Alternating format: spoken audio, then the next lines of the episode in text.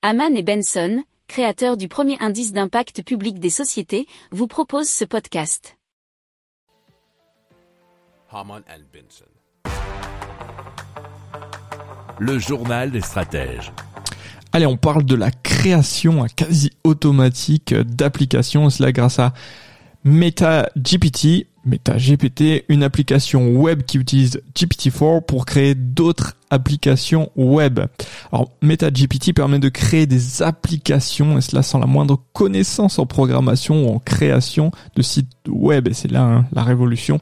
C'est ce que nous explique futurascience.com. Alors tout se fait via un simple formulaire. Vous avez qu'à décrire simplement en langage naturel ce que doit faire l'application. Euh, les exemples qui sont pris ici, c'est expliquer du code informatique, traduire du texte, corriger l'orthographe.